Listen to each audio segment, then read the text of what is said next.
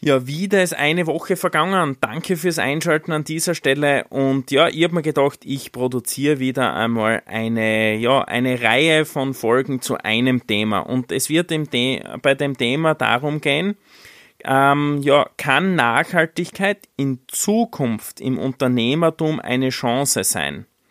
Ähm, und ich bin davon überzeugt, dass es so ist. Also die, in Zukunft ist und im Unternehmertum zu 1000 Prozent Nachhaltigkeit eine Chance, wie du dich von Mitbewerbern unterscheiden kannst. Also das ist ja so wichtig und ich glaube einfach, wenn man da am Anfang und wenn man da jetzt dran ist, sie von anderen so sehr unterscheiden kann und es teilweise, glaube ich, ähm, relativ vielleicht sogar einfach ist, man hat nur selbst drüber noch gar nicht so nachgedacht.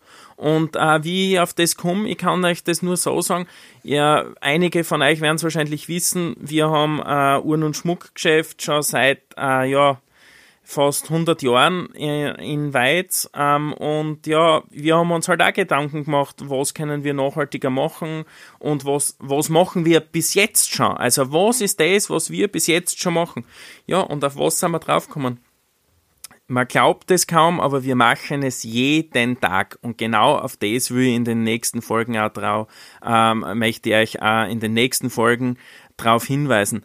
Es gibt Sachen, und das glaubt man gar nicht, das macht man als Unternehmer, also so wie bei uns, wir reparieren Uhren und Schmuck schon immer seit seit eigentlich äh, das Geschäft gibt, reparieren wir Uhren und Schmuck. Und bitte, was Nachhaltigeres gibt's, wenn man was repariert und nicht wegschmeißt?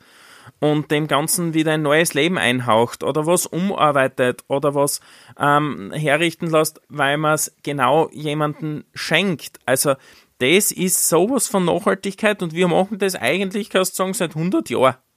Aber ja, wir haben noch nie damit Werbung gemacht.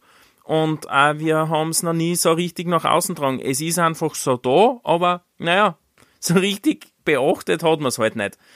Ähm, und ich glaube, das ist ganz wichtig, weil das wird es vielleicht auch in euch am Unternehmen geben, wo ihr selbst, ähm, ja, wo ihr selbst euch ein Chef seid, ähm, wenn es ein kleines Unternehmen ist, oder eine Führungskraft seid oder Mitarbeiter in einem Unternehmen.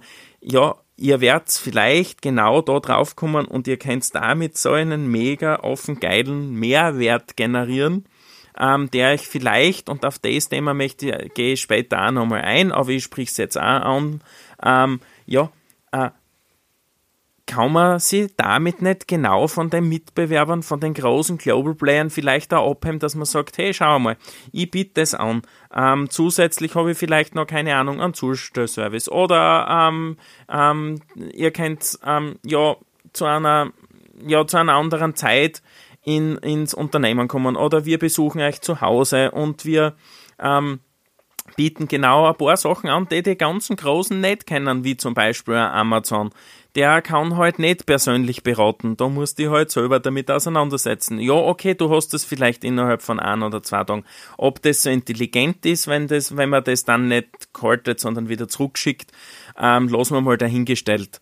Ähm, ich glaube, das habe ich in einigen Podcast-Folgen eh schon mal beleuchtet, dass ich bei dem Thema ähm, ähm, ja eine andere Meinung vertritt. Aber das kann maßgeblich zum Erfolg in Zukunft, glaube ich, entscheiden. Oder ich bin eigentlich nicht glauben, sondern ich bin davon überzeugt, dass es so ist.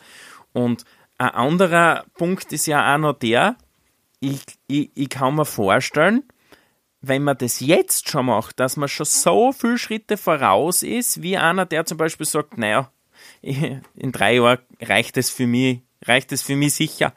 Aber was ist, wenn es die in drei Jahren gar nicht mehr gibt? Und genau das der Grund war, wieso du in drei Jahren erfolgreich bist. Und ja, das war's eigentlich jetzt schon mit der Folge. Na, eine Sache habe ich noch vergessen. Und zwar ein kleines Beispiel noch. Ähm, der Philipp Madertaner, der in der 2 Minuten 2 Millionen Jury war, wie ich ähm, dort auftreten bin, ähm, mit dem bin ich ja seit, und mit seinem Büro ähm, bin ich ja seit dem Auftritt im letzten Jahr immer in Kontakt und befreundet. Und ähm, wir haben halt auch über das Thema gesprochen und über das Thema Nachhaltigkeit und so und nachher nachher sage ich, und ich, ich würde es euch empfehlen, dass ihr, wenn ihr mal ein Event macht, dass ihr das gleich umsetzt. Jetzt war letzte Woche am, Freit äh, am Samstag, also vergangenen Samstag, vor äh, äh, ja, um 18 Uhr äh, der Auftritt von Philipp Mader dann im Orpheum in Graz.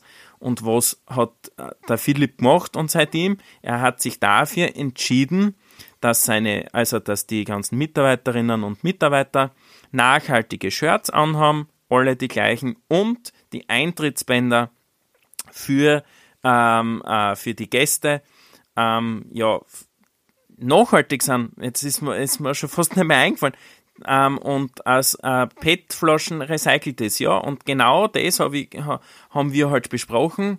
Und das ist genau, er ist jetzt da einigen, also die solche Speaker-Events organisieren zum Beispiel, um ja eigentlich Lichtjahre schon voraus, weil das werden die anderen vielleicht gar nicht machen oder vielleicht nicht umstellen.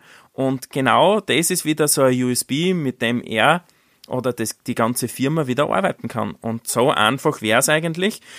Und natürlich hat es mich gefreut, äh, dass ich das äh, mit äh, The Good Merch umsetzen habe dürfen und wir das Event vor Ort mit ein paar Leuten auch noch unterstützen durften. Ja, und das war es jetzt wirklich mit der Folge. Danke fürs Einschalten. Die anderen werden wieder ein bisschen knackiger. Euer Daniel.